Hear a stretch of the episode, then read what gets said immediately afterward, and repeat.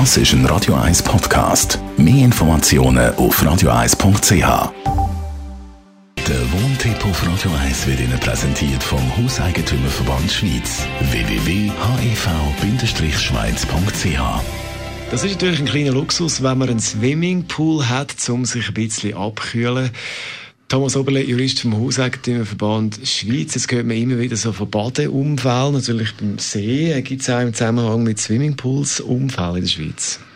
Ja, man geht ja aufgrund von Erhebungen, die man macht, davon aus, dass im Schnitt ähm, fünf kleine Kinder bis zum Alter von neun Jahren jährlich, also das ist ein Schnitt über die letzten Jahre, in Kleingewässer ertrinken. Also nicht im See, sondern in einem Biotop oder in so einem ein privater Swimmingpool. Darum ist es wichtig, dass man Eigentümer solche Sachen einrichtet, dass sie dort dann eben auch entsprechend aufpassen. Äh, immer dann, vor allem, wenn sie wissen, dass Kinder in der Nähe sind. Was gibt es für Massnahmen, um eben so einen Swimmingpool sicherer zu machen?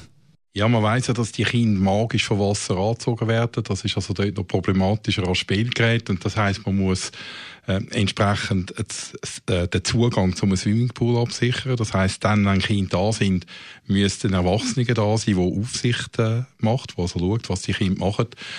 Und dann immer, wenn er äh, nicht benutzbar, also wenn er nicht benutzt wird, der Swimmingpool, dann sollte man ihn abdichten, abdecken. Und zwar so, dass die Kinder die Abdichtdecke natürlich nicht können entfernen selber. Also man ratet dann, dass man das mit einem Schalter kann machen oder mit einem Schlüssel. Und selbstverständlich müsste der Erwachsene dafür besorgt sein, dass der Schlüssel den Kindern zugänglich ist. Ebenfalls ein Kippschalter nicht. Und dann sollte man die Abdeckung so machen, dass Kinder sich auch nicht zum Beispiel den Finger einklemmen wenn sie versuchen, die Abdeckung zu schieben. Es gibt dann Problem, wenn es manuell machbar ist. Also wenn wir ein älteres Kind haben, ein acht- oder neunjähriges, das schiebt das weg und geht dann möglicherweise ins Wasser und stirbt. Also ganz wichtig, dass man dort entsprechend aufpasst. Und man kann nicht davon ausgehen, dass es Pflicht der Eltern ist, zu verhindern, äh, dass ihre Kinder nie in ein fremdes Grundstück hineinlaufen. Also selbst wenn es mein Grundstück ist und ich kein Kind habe und keinen Besuch mit Kind, muss ich die Absicherungsmaßnahmen machen, wenn ich einen Haftungsfall verhindern will.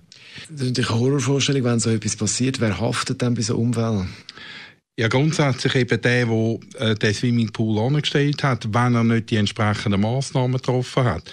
Solange die äh, Swimmingpool richtig gewartet sind, wenn also dort nichts passiert, wenn äh, Sicherungsmaßnahmen da sind und dann doch etwas passiert, jetzt also mal außerhalb vom Swimmingpool, dann haftet nicht der Eigentümer. Aber immer dort, wo er nicht aufpasst, äh, ist es Risiko und dort sollte er auch schauen, dass er entsprechend äh, gut versichert ist. Das Thema Swimmingpool und die Gefahren, das ist das Thema mit dem Thomas Oberle, vom Hauseigentümerverband Schweiz. Und weitere Themen rund ums Wohnen jederzeit zum Nachlesen als Podcast bei uns auf radio1.ch. Radio 1